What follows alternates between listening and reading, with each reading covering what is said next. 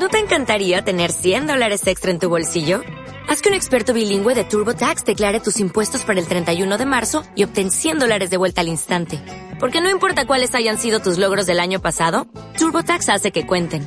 Obtén 100 dólares de vuelta y tus impuestos con 100% de precisión. Solo con Intuit TurboTax. Debes declarar para el 31 de marzo. Crédito solo aplicable al costo de la presentación federal con TurboTax Full Service. Oferta sujeta a cambios o cancelación en cualquier momento.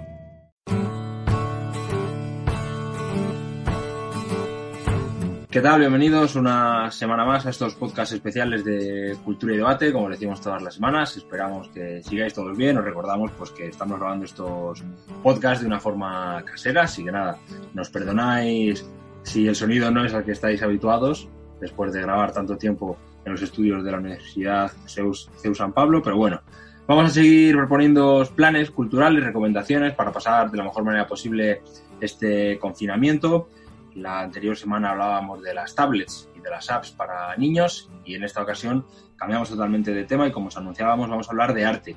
Y más que de arte vamos a hablar de textos de artistas que nos ayudan a comprender mejor su arte, su obra y además son textos que están publicados y que os vamos a recomendar por si queréis profundizar más en diferentes autores. Vamos a empezar con un clásico, con Vincent Van Gogh, uno de esos pintores que prácticamente a todo el mundo gusta, eh, un autor del que mucho se ha hablado, mucho se ha escrito y del que tenemos sus famosas cartas a Teo. Vamos a hablar de ellas con María Rodríguez Velasco, que es profesora de arte en la Universidad CEU San Pablo. ¿Qué tal, María? Bienvenida. Hola, buenos días, Pablo. Lo primero, como pregunto a todos, ¿cómo llevas el confinamiento y cómo van esas clases online? Pues bien, no me puedo quejar, el confinamiento bien y las clases online pues con mucho trabajo y sobreesfuerzo, pero también se está dando una relación intensa con los alumnos que están respondiendo fenomenal. Eso te iba a decir, porque al final los profesores os tuvisteis que convertir en cuestión de, un día para otro eh, en profesores en otro medio, que no para todos es, es conocido o habitual de las clases online. Supongo que los alumnos, pues encantados cuando, cuando hay un esfuerzo. Yo, por lo menos en mis grupos, sí que he reconocido el agradecimiento por su parte y además nos estamos volcando en ofrecerles muchos materiales extras porque entendemos que algunos días pues a algún alumno le pueda fallar la conexión, pueda eh, no pueda tener un acceso inmediato ¿no? a un dispositivo. Entonces, además de las clases que son todas grabadas, pues les estamos ofreciendo artículos, textos que puedan ayudarles, con lo cual ellos pues también eh, están viendo el sobreesfuerzo de los profesores para, pues, para, que, para que sea lo mejor para el alumno, vaya. Mm. Sí, sí al final mantener ese ritmo de, de, clases, aunque las circunstancias son las que son. Pues si te parece, María, entramos en materia. Eh, presentaba y comentaba, bueno, no os he dicho, pero ya lo sabéis, que estos podcasts pues los podéis escuchar en iVoox, en Spotify, estamos en Apple Podcasts, en YouTube. Ya casi no lo digo porque eh, doy por hecho que, lo sabéis, pero bueno, os lo, os lo repito de vez en cuando. Vamos a hablar de esos textos de artistas. Vamos a empezar hablando de cartas a Teo, que pues son esas cartas, evidentemente, que mandaba a su hermano, ahora lo hablaremos, pero sí que sería bueno eh, que nos explicaras por qué es importante o por qué son interesantes este tipo de textos, cómo los artistas, de su puño y letra, nos hablan de su obra.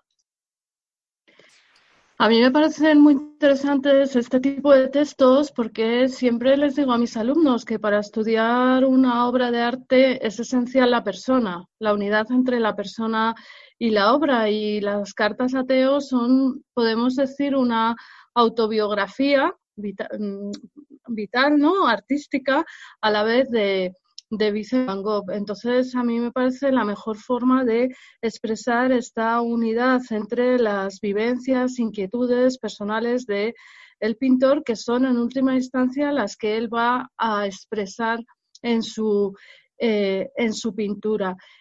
Y además me parece eh, muy significativo el hecho de que en última instancia es el pintor quien nos explica sus obras, porque muchas veces nosotros podemos partir de prejuicios personales, ¿no? A la hora de contemplar una obra de arte o muchas veces podemos eh, pues hacer ¿no? nuestro, nuestro análisis partiendo de pues nuestras premisas, conocimientos, pero para mí el valor de estos textos es que es el propio artista que nos dice qué es lo que quiere expresar en su, en su obra, ¿no? Y, y, este testimonio me parece esencial para después comenzar ya el análisis. Mm. En el caso por tanto, serían como una fuente primaria, ¿no? Para mm. estudiar, eh, pues, por ejemplo, a, Van Gogh, ¿no? Mm.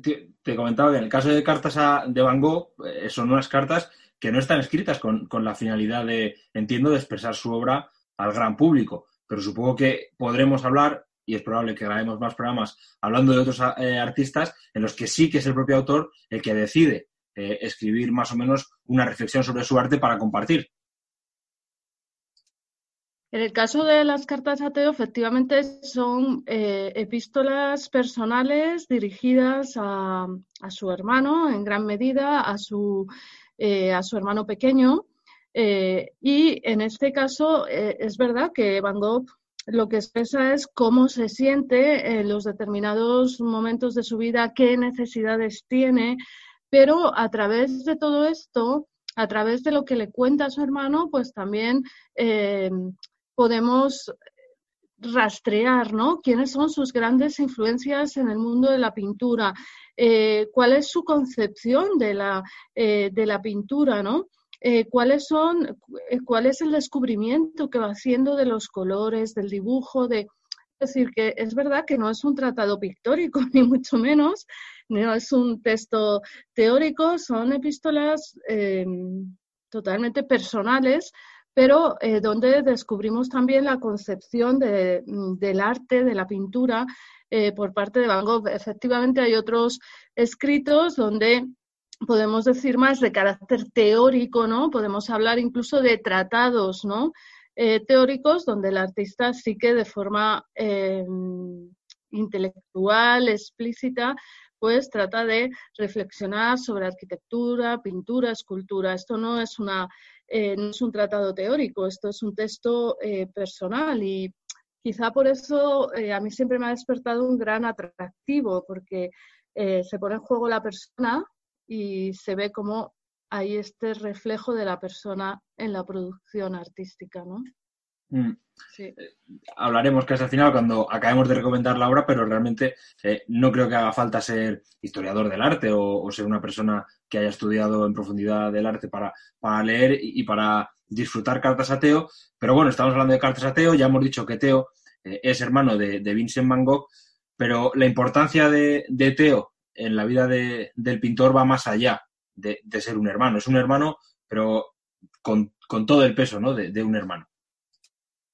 Bueno, podemos decir que casi lo es todo para Vincent Van Gogh, para el, pintor. Es un hermano que le apoya eh, económicamente, pero sobre todo afectivamente. Eh, Van Gogh es un hombre que eh, tiene un deseo y una necesidad de afecto enormes durante toda su vida y esta necesidad la ve cumplida en su hermano Teo, ¿no? Es prácticamente con el que, con el único que mantiene, ¿no? Eh, pues la, relación familiar. Él en un momento dado, eh, en los primeros pasos que, da en, el mundo de, eh, de, la pintura, dice, y leo si te parece textualmente, porque me parece muy significativo para entender lo que es Teo, dice en un momento dado, Van Gogh revela, involuntariamente me he convertido para mi familia en una especie de personaje imposible y sospechoso, en alguien que se mire eh, como se mire, no inspira confianza.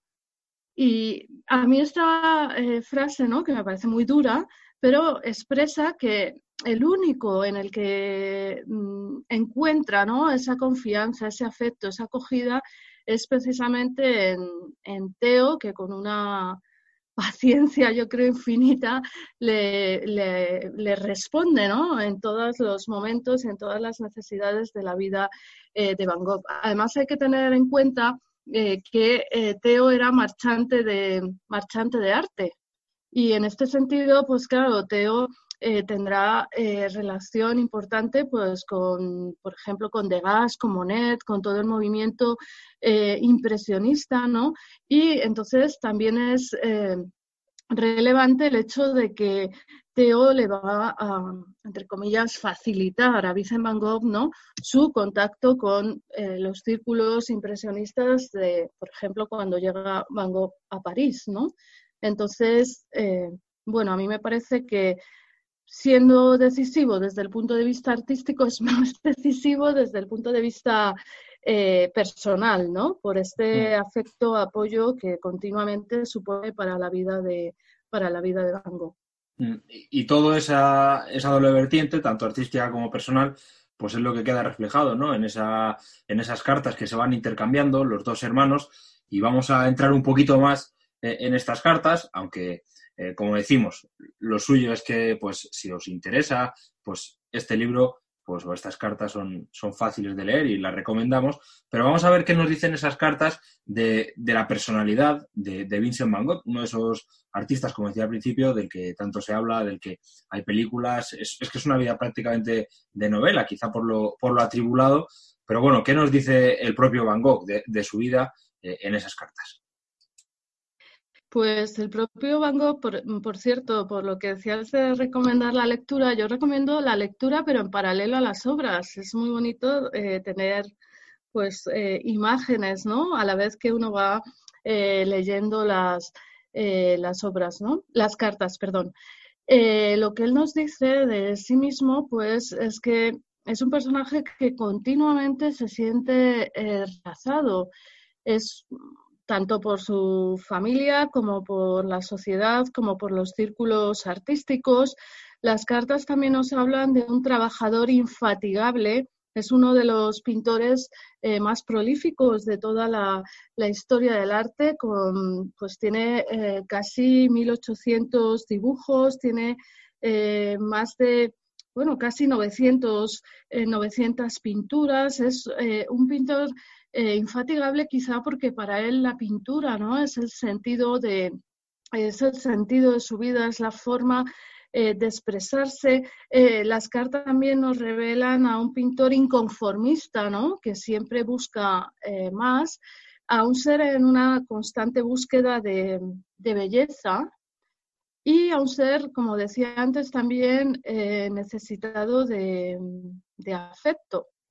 Pongo un ejemplo en este sentido. Eh, cuando él llega en 1886 a París, invitado por eh, su hermano Teo, eh, pues obviamente a París se le abre un mundo ¿no? de inspiración, de contactos, pero una de las cosas que, que más le atrae es precisamente la comunidad artística que habían formado los impresionistas. ¿No? Esta unidad, este grupo de impresionistas que salían juntos a hacer excursiones a la montaña, que iban a las orillas del Sena a captar, ¿no? Vistas. Y, una de las cosas que más eh, desea él es esta misma eh, comunidad para su propia vida, para su propio desarrollo artístico, ¿no? Lo que pone de manifiesto de nuevo este deseo de, mm, de ser acompañado, ¿no? Este deseo de, eh, bueno, de formar parte de una comunidad donde ser admirado, ser reconocido, porque también tengamos en cuenta, esto se ve en las cartas, que es que solo vende un cuadro, ¿eh? De estos casi 800 que estamos comentando, eh, hoy en día se disparan en el mercado ¿no? los precios de las obras de Van Gogh, pero durante su vida únicamente y casi al final de su vida vende un cuadro. Entonces, las cartas también manifiestan un poco esta mm, angustia ¿no? económica eh, que vive el pintor a lo largo de, a lo largo de su vida, ¿no? Te iba a comentar que esa comunidad de, impresionistas entiendo que es lo que él intentó emular en la famosa Casa Amarilla de, de Arles. Sí, efectivamente es lo que él intentó emular en Arles, en la Casa amarilla, el llegarles, ¿no? Pensando que va a ser, pues, una época de esperanza, de renacer, eh, y así lo fue inicialmente, y él enseguida, pues, encuentra una casa que efectivamente revocará de amarillo, que decorará con los girasoles en su interior, ¿no? Y él eh, eh, desde el principio, ¿no? Pues se propone hacer allí lo que llama la comunidad del Midi francés, ¿no? De esta eh, región de la luz, de, que él plasma en sus primeras pinturas al llegar a Arles.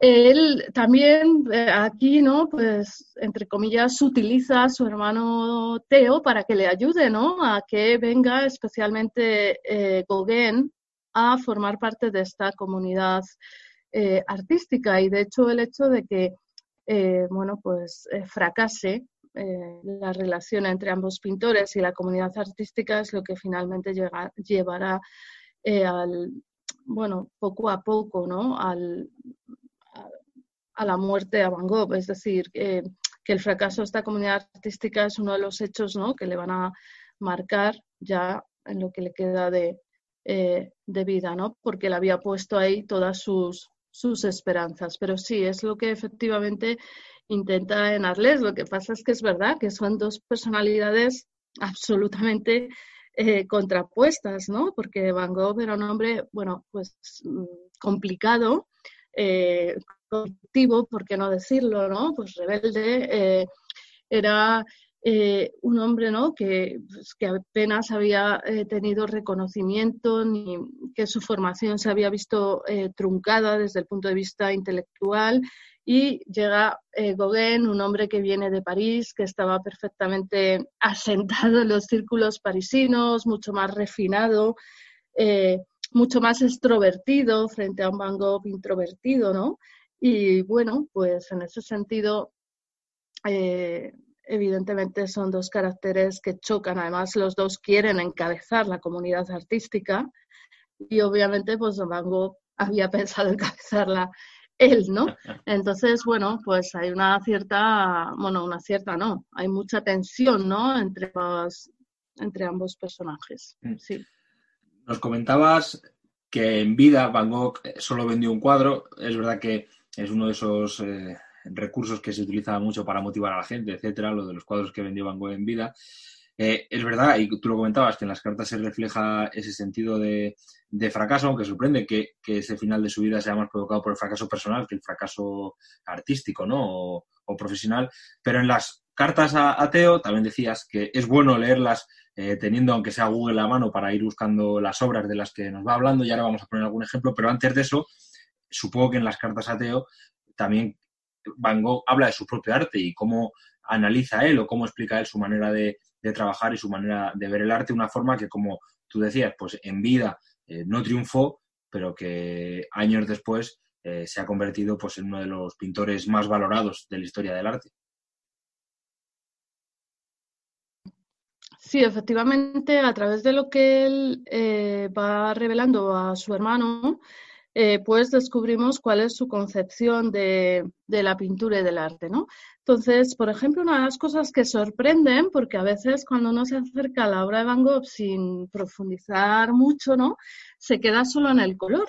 Y parece que Van Gogh es, mm, bueno, solo colorista, pero sin embargo en las cartas muchas veces reclama el dibujo, reclama la necesidad, ¿no? De partir o sea, de conocer el dibujo, de saber, eh, de saber dibujar. Por ejemplo, en una de las cartas dice, es imprescindible para pintar saber dibujar antes con relativa seguridad. Es verdad que luego es uno de los grandes coloristas, es un revolucionario en el, mm, en el planteamiento ¿no? de, eh, del uso del color, pero esto no quiere decir ¿no? que no eh, valore, domine el dibujo y de hecho se conservan muchos dibujos preparatorios. Entonces, esto es un aspecto que me gustaría reseñar. El otro aspecto eh, muy significativo es efectivamente el del color, porque eh, fíjate, decía antes que Van Gogh eh, admira profundamente a los impresionistas, pero no se une a ellos. ¿Por qué? Porque dice que los impresionistas no son suficientemente libres para expresar sus sentimientos, para expresar su vida interior a través del color. Entonces, Van Gogh em, renueva no, em, no solo por eh, la, eh, mm, la, utilización ¿no? de matices de riqueza cromática, sino por la posibilidad expresiva del color, ¿no? porque el color va expresando a lo largo de su vida pues cuáles son estos estos cambios ¿no? de sus vivencias, de su, eh, de su estado interior. ¿no? Y esto me parece eh, muy significativo, esta eh, valoración del color para expresar ¿no? vivencias, vivencias interiores. Y luego me gusta mucho en las cartas, porque hay veces que cuando nos acercamos al mundo del arte contemporáneo, ¿no? Pensamos que, bueno, es, es, normal, ¿no? Hablar de, de individualidades, de, pero a veces pensamos que no conocen o rechazan la tradición anterior.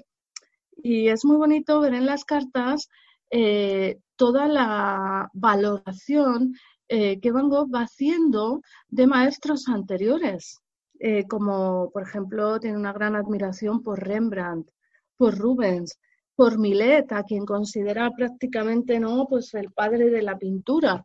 Es decir, que también es bonito ver que aunque eh, Van Gogh es autodidacta, porque al final eh, no, es una formación academicista, ¿no?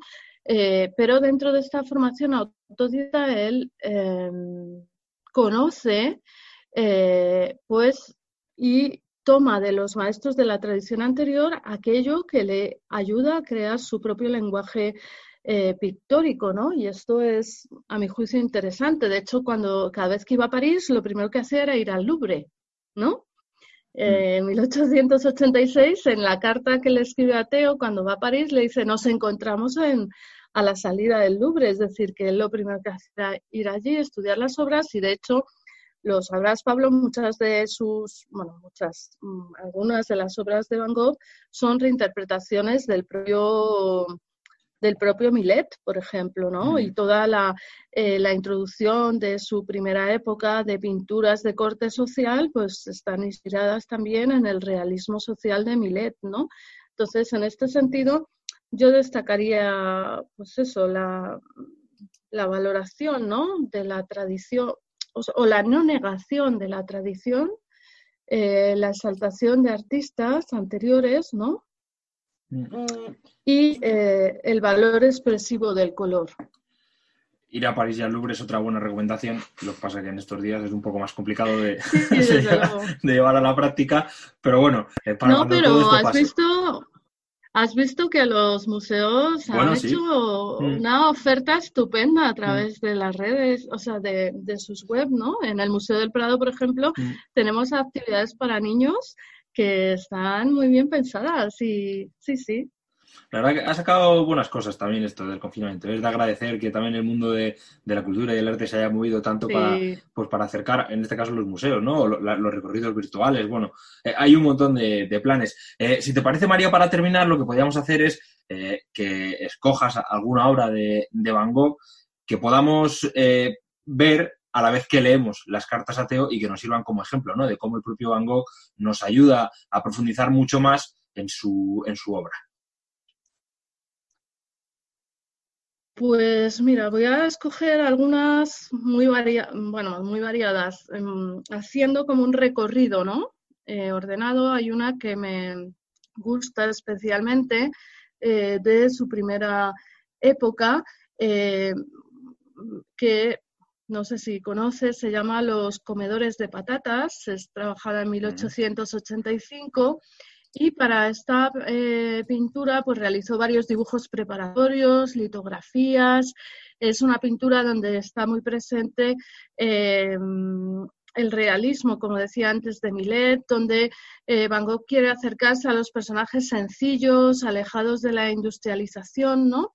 que realizan los trabajos más duros y si te parece, mm, te leo un fragmento ¿no? de, la carta donde él mismo eh, define, presenta o le cuenta a su hermano Teo qué es lo que está, qué es lo que está pintando. Dice en la carta, me he esforzado deliberadamente en dar la idea de que esa gente que bajo la lámpara come las patatas con las manos que mete en el plato son las mismas que han labrado la tierra y que mi cuadro exalta el trabajo manual y el trabajo que ellos tan honradamente se han ganado.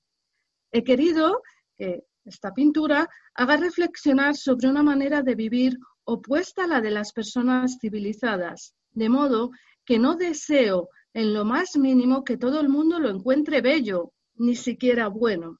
Me parece importante porque tanto esta carta como la pintura ¿no? introducen esta mm, concepción de la belleza de, Van Gogh, que se aleja de la idealización, ¿no? para presentarnos un eh, realismo. ¿no? Y si te fijas en la eh, descripción que le hace a su hermano Teo, no insiste en aspectos formales, sino que insiste en qué es lo que quiere eh, transmitir ¿no? a través de la pintura. ¿vale? Otra pintura, perdón. Dime, sí, no, iba a comentar que muy cerca de, casa, por lo menos para nosotros que vivimos en Madrid, tenemos uno de esos eh, dibujos preparatorios de, los comedores de, patatas que está en el Museo Thyssen, porque el Thyssen tiene eh, un par de obras, yo creo, de, Van Gogh. Bueno, pues una de ellas es un dibujo preparatorio de los comedores de patatas, que bueno, pues ya que lo hemos comentado, pues otra recomendación, cuando pueda, pues al Thyssen a ver de los pocos cuadros, ¿no?, que hay de Van Gogh en España. Efectivamente. Mm. Otra pintura que me gusta mucho es un retrato que hace cuando llega a París en 1886 de, de, Pere, de Tanguy. No sé si la conoces. Eh, los retratos de Van Gogh también son pues igual que lo que decíamos de los comedores de patatas. No busquemos en el retrato una mm, intensidad del parecido con lo real, sino que busquemos en el retrato sobre todo eh, cómo es el personaje retratado, ¿no? Y este personaje, pues, era para Van Gogh, pues, como un padre en París. De hecho, él lo llaman las cartas el tío Tanguy, ¿no? Es decir, por esta familiaridad, es un personaje que él describe con un carácter bondadoso. En realidad era un comerciante que tenía un pequeño negocio de pigmentos, de pinceles, de lienzos, ¿no? Muchas veces fiaba a estos artistas que como Van Gogh pasaban dificultades económicas, fiaba materiales y además este Tanguy, ¿no? Eh, pues eh, en su trastienda, eh, pues hizo como una, para entendernos, pequeña galería en el sentido de que exponía tanto en el escaparate como en la trastienda las obras de estos pintores jóvenes que empezaban a emerger y que muchas veces no tenían ningún apoyo, ¿no? Entonces, mm, en este caso no te leo la, la descripción de la obra, pero sí el hecho de que le afirme a Teo lo siguiente, ¿no? que me parece muy significativo. Dice, si llego a vivirlo bastante, seré, algo así como el viejo Tanguy, ¿no? Eh, es decir, que él, que había perdido todo el referente paterno, ¿no? Que había perdido, sin embargo, encuentra en este personaje, pues, eh, esta, eh, de nuevo, necesidad de, de, afecto, de ser acogido, ¿no? En la ciudad de París, que para él es una ciudad convulsa en la que se siente bastante perdido. Y por eso, si miráis el retrato de Tanguy, es un retrato que emana bondad. Es decir, el rostro, ¿no? La mirada es, eh, emana eh, bondad y color. Es decir, es un retrato, ¿no? Mm, mm, hay un salto de la pintura anterior que antes comentábamos a esta pintura, ¿no? De, eh, de Dawi, que expresa una pintura muy colorista, muy viva, una pintura donde el, comerciante de arte está sobre un fondo empapelado de estampas japonesas que también le son descubiertas a Van Gogh en, París. ¿no? Y te leo respecto a este retrato y a otros, ¿no? un texto también de las cartas que me parece muy significativo porque dice Van Gogh, Quisiera pintar a los hombres y a las mujeres con un no sé qué de eterno, eso que antaño estaba simbolizado con la aureola y que nosotros buscamos transmitir por el destello mismo, por la vibración de los colores. Es decir, pues de nuevo, en este caso de los retratos, ¿no? Los colores como expresión de la vida interior. Después, pues podríamos señalar en Arles, donde ya decía que él busca huir ¿no? de esta ciudad eh, de París que, pues, que, no, donde no se sentía acogido, donde él además se había introducido en el mundo de los burdeles de la noche, de, que desde luego no habían sido ni son una ayuda para, eh, para el desarrollo ¿no? personal. Y en, Arles, pues él va a descubrir ¿no? el color amarillo como el color que expresa ¿no? esta esperanza de vida, eh, que encuentra y como el color que va a protagonizar desde la casa amarilla de la que hablábamos antes hasta los girasoles, por ejemplo, eh, que realiza para decorar la estancia de Gauguin en la casa amarilla. y dice, eh, respecto al amarillo, ahora tenemos aquí un color, un calor, perdón, espléndido, intenso y sin viento. Un sol, una luz que a falta de mejor cosa no puedo llamar más que amarilla. Un amarillo, azufre, pálido, limón pálido, oro, es decir, toda la gama de, del amarillo que él trata de reflejar. Y acaba diciendo, qué hermoso es el amarillo, ¿no?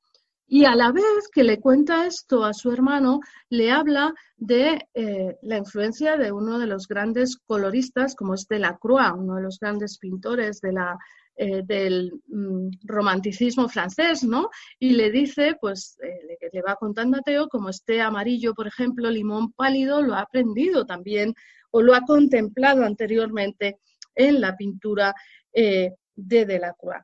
De este periodo eh, pues destacaría las pinturas que realiza eh, por la noche, porque también en, en Arles se convierte en un pintor infatigable y eh, trabaja día y noche, de pronto de ¿no? que le interesa captar el mundo de la noche es estas famosas imágenes que hemos visto en el cine, ¿no? De cuando sale a pintar con el sombrero eh, de velas, ¿no? Que también lleva en su en el caballete. Y respecto eh, al mundo de la noche, pues dice el problema de pintar escenas o efectos de noche en el lugar y la noche misma me interesa enormemente, ¿no? En este sentido, pinta eh, el café de Arles en varias en varias ocasiones y eh, a mí me gusta más la, eh, vista del café eh, exterior, la, vista del exterior del café, donde ya vemos que en primer término tenemos las, las sillas vacías, ¿no? ya como expresión de soledad, pero me parece mucho más eh, intenso desde el punto de vista del estado eh, del propio eh, Van Gogh la presentación que le hace a su hermano Teo de el café en su interior, ¿no? Donde él habla, perdón que lo estoy buscando, las cartas, él dice, el café es un sitio donde uno puede arruinarse, volverse loco o cometer crímenes. Sigue la, eh, sigue la descripción, pero me quedo con esto porque cuando uno contempla la pintura, efectivamente contempla que estos colores que hasta ahora expresaban vida ya empiezan a contrastarse de una forma violenta, a expresar esta violencia que él encuentra en la noche o me quedo con esta pintura porque cuando uno la contempla, ¿no? Los personajes que están representados son personajes cabizbajos, aislados, ¿no? Que no tienen relación entre ellos y esto me parece pues bastante mm, duro, ¿no? Eh, por supuesto, en este momento es cuando en Arles, ¿no? Al final de su estancia en Arles es cuando él se, se autolesiona. Todos creo que conocemos este episodio tendríamos su autorretrato con la, con la oreja vendada. Y luego, perdón, que, pero de Arles me gusta mucho eh, comparar dos pinturas de una sencillez eh, muy grande, que es cuando él, eh, no sé si las has visto, contrasta o realiza a la vez la silla de Van Gogh, su silla y la silla de Gauguin, ¿no? Te iba a preguntar me parece Muy, sí, me parece muy interesante porque eh, son, insisto, dos pinturas sencillísimas, pero que transmiten esta eh, contraposición de caracteres, esta divergencia, ¿no? De, formas de, ver la vida, ¿no? Eh, la silla de Vicent, pues respira soledad, aislamiento, es una silla eh, muy sencilla de madera y de mimbre. Es una silla donde solo eh, reposan la pipa y la bolsa de tabaco de gran sobriedad y la de Gauguin. Eh, la de Gauguin es una silla elegante, refinada, sobre una alfombra, no sobre el suelo desnudo, ¿no? Como está la anterior. Sobre la de Gauguin hay una hay, hay libros, hay una vela, es decir, nos hablan del carácter eh, refinado, ¿no? Estas pinturas mm, me atraen especialmente porque desde la sencillez, ¿no? Hablan de la profundidad de estos dos genios de, eh, de la pintura posimpresionista, ¿no? Te iba a decir que cuando... No, hablando de las sillas, ¿no? Que siempre eh, recordaba los tiempos de, la universidad en los que eh, prácticamente se nos explicaban esas sillas como un autorretrato, ¿no? La silla de, Van Gogh como, como, un autorretrato y la silla de Gauguin como, como un retrato, ¿no? Figurado de, ambos artistas, ¿no? Y es una manera eh, bonita, ¿no? Y de, entender ese cuadro que a simple vista pues podría parecer un cuadro muy, muy sencillo, ¿no? Como es dibujar una silla de madera y mimbre. Sí, por eso digo que desde la simplicidad compositiva son verdaderos, efectivamente, retratos eh, de ambos. Además, el otro, no sé si conoces que mm, eh, cuando Gauguin ¿no? va a realizar un retrato de Van Gogh, le retrata pintando los girasoles. Y es precisamente este retrato el que desata ya el episodio de violento entre ambos, ¿no? Porque cuando eh, Van Gogh ve el retrato que le ha hecho su amigo, eh, dice que le ha pintado como un loco, ¿no? Que lo que él reconoce en la pintura es a un loco, ¿no? Y ahí ya es cuando estalla el conflicto que llevará a la, mm. a la autolesión. Por tanto, las sillas, pues podemos decir que son retratos, ¿no? Eh, de personalidad, pero mm. que desde luego eh, muestran también este deseo de convivencia partiendo de dos, de dos personalidades absolutamente opuestas, ¿no? Hmm. De su etapa de San Remy, no sé si, bueno, cuando él se autolesiona, pues su ah. hermano Teo eh, consigue, ¿no? Que ingrese en un hospital eh, psiquiátrico donde van a pedir, ¿no? Conscientes de que para Van Gogh la pintura, pues es una terapia prácticamente, es una forma de vida, ¿no? Pues van a pedir que puedas salir al exterior acompañado de un enfermero para tomar apuntes, notas, ¿no? Y para mí de esta, de esta época, eh, sin duda, la pintura más significativa es la de La Noche Estrellada, ¿no? Donde introduce ya eh, pues frente a la época de Arles, donde el color era lo, expresivo, en la noche estrellada para mí lo expresivo son las líneas, ¿no? La violencia de las líneas, el dinamismo, ¿no? Que nos va moviendo a lo largo del lienzo, eh, la convulsión, ¿no? Que traduce incluso el movimiento cósmico de la parte superior de la pintura a través de las líneas y la integración del ciprés, hasta ahora había introducido en su pintura pues, los almendros en flor, eh, eh, los lirios, ¿no? Eh, como expresión de belleza, de, belleza de, de, la naturaleza. Y ahora introduce el ciprés, que es un árbol mm, que para, para Van Gogh dice que por su altura pues es un el cielo y la tierra, ¿no? Pero ya nos introduce en esta expresión de la muerte, ¿no? De la cercanía eh, de la muerte. Y por último, de su etapa de Ubers, donde terminará sus días, ¿no? Pues, eh, pues bueno, podríamos destacar los retratos del doctor Gatchet, que se ha comprometido con Teo a cuidar de, eh, de Van Gogh y que vemos en los retratos que le hace, pues como hay una variante la expresividad del retratado, puesto que el doctor Gatchet quedará viudo y uno de sus retratos posteriores ¿no? a la muerte eh, de su esposa, pues de nuevo a través de las líneas, a través del, eh, del color oscurecido, pues nos habla precisamente de, mm, de la, pues del estado ¿no? de tristeza que vivía este personaje. Y desde luego de esta eh, última época, pues sin duda hay que tomar la pintura del, eh, campo de, de, de trigo, ¿no? Con, eh, con cuervos, ¿no? Que será su última pintura, ¿no? Y que será, eh, pues, expresión, ¿no? De lo que es la última, pues, la última fase, ¿no? De vital y pictórica eh, de Van Gogh, ¿no? Mm, fijaos, el amarillo, que hasta ahora era expresión de vida, pues ahora se va a convertir en expresión de, muerte.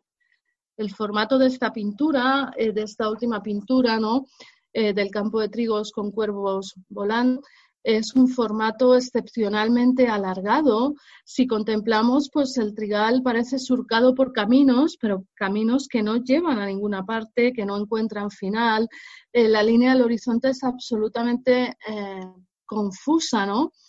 Eh, parece oprimir incluso al, al espectador y las pinceladas son pinceladas eh, violentas, ¿no? Pues mm, probablemente aplicadas con espátula, con no solo con eh, no solo con pinceles, ¿no?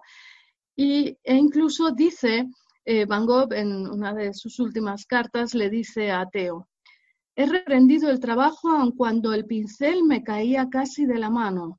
Son vastas extensiones de trigo bajo cielo tempestuoso, tempestuoso y no he tenido dificultades para intentar expresar la melancolía, la soledad extrema, ¿no? Entonces, bueno, pues estas mm. pinturas últimas se consideran casi un testamento pictórico, ¿no? De, eh, de Van Gogh.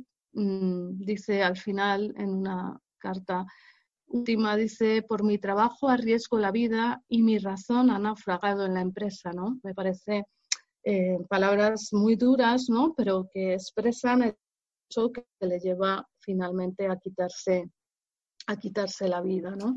Mm. Entonces, eh, bueno, eh, me parece que a lo largo de las cartas y de las pinturas se ve una van de la mano, se ve una evolución ¿no? perfecta, como decíamos al principio. Mm. Pues con Cartas Ateo, como acabamos de escuchar, se puede conocer mucho más al hombre y también la obra de, de Van Gogh. Así que yo creo que recomendadísima y además un buen libro para, para estos días y para iniciarse incluso ¿no? en este tipo de, de textos artísticos de los que hablaremos en, en, otros podcasts. Te iba a preguntar para terminar, María, si, como has comentado, ¿no? que eh, es verdad que de Van Gogh, por su figura, ¿no? como decía, que atrae a tanta gente, se han hecho películas, tal. No sé si hay alguna de las películas eh, que has visto y si alguna te parece en especial entretenida. Por ejemplo, yo recuerdo la de Van Gogh a las puertas de la eternidad, que es la última que se ha publicado. Bueno, otra manera, ¿no?, de acercarse a, la obra de Van Gogh. Sí, la verdad es que sí, esta que tú dices es, a mi juicio, quizá la mejor en, vamos, en la presentación del personaje. Sí, también, pero es verdad que, bueno, a mí me sigue más atrayendo esta lectura combinada de, de libro y obras, ¿no? Quería decir que para acercarse a las cartas, por si facilita a los lectores, también hay ediciones, bueno, no sé si puedo recomendar alguna, ¿no? Pero, por ejemplo, la edición de Paidós a mí me parece muy recomendable porque eh, introduce al final índices respecto, onomásticos respecto a los artistas, ¿no? Que, eh, que influían en, en Van Gogh eh, respecto a todos los personajes que se van sucediendo desde su familia hasta en las citas de la obra. Entonces, y luego porque hace una selección, porque claro, Van Gogh escribe 800 cartas o más a su mm. hermano Teo, entonces esta edición selecciona las, las más relevantes y las ordena ¿no? por, eh, por periodos que coinciden vitales y artísticos, haciendo una pequeña introducción que nos sitúa ¿no? en cuál es eh, el desarrollo vital, por qué llega a París, por qué parte llega a Bruselas, porque, me explico. Entonces, bueno, es una... A mí me parece que hay ediciones que con la selección y sobre todo el isonomástico me parece una ayuda, ¿no? Porque si uno quiere ir a una pintura concreta, pues eh, puede ayudarse, ¿no? De este recurso para y me parece que facilita, ¿no? La lectura conjunta de eh, de obras y de porque a lo mejor es más atractivo para un primer lector, ¿no? Pues acercarse primero a unas cuantas obras. A través de las cartas y luego ya mm, si se engancha ¿no? a, la, a la propuesta pues ya es cuando eh, aborda ¿no? la totalidad del texto. Pues completamos así la recomendación. Cartas Ateo, que entre todas las ediciones, porque es verdad que hay muchas, pues Pai 2, eh, Planeta de, los, Libros, pues una de las recomendadas aquí en Cultura y Debate. Pues María, muchísimas gracias por haber estado y lo que decíamos, eh, podemos seguir hablando de, de artistas y de sus textos cuando tú quieras. Muchísimas gracias a vosotros, un placer y cuando queráis, pues me llamáis. Muy bien. Y nada, recuerdo que a estos podcasts os podéis suscribir en iVoox, en Spotify, en Apple Podcast, también estamos en YouTube. Además, pues en este programa especialmente eh, recomendamos eh, seguirlo a través de YouTube porque iremos intercalando imágenes eh, junto con el audio de, de nuestro podcast y podremos hacer algo más visual este tipo de programas. Lo dicho, lo que digo todas las semanas, seguid cuidándoos, seguid todos sanos y aquí esperamos en Cultura y Debate, el debate de punto. Muchas gracias y hasta la próxima. What if you could have a career where the opportunities are as vast as our nation, where it's not about mission statements, but a shared mission? At U.S. Customs and Border Protection, we go beyond to protect more than borders, from ship to shore, air to ground, cities to local communities. CBP agents and officers are keeping people safe. Join U.S. Customs and Border Protection and go beyond for something far greater than yourself. Learn more at cbp.gov/careers.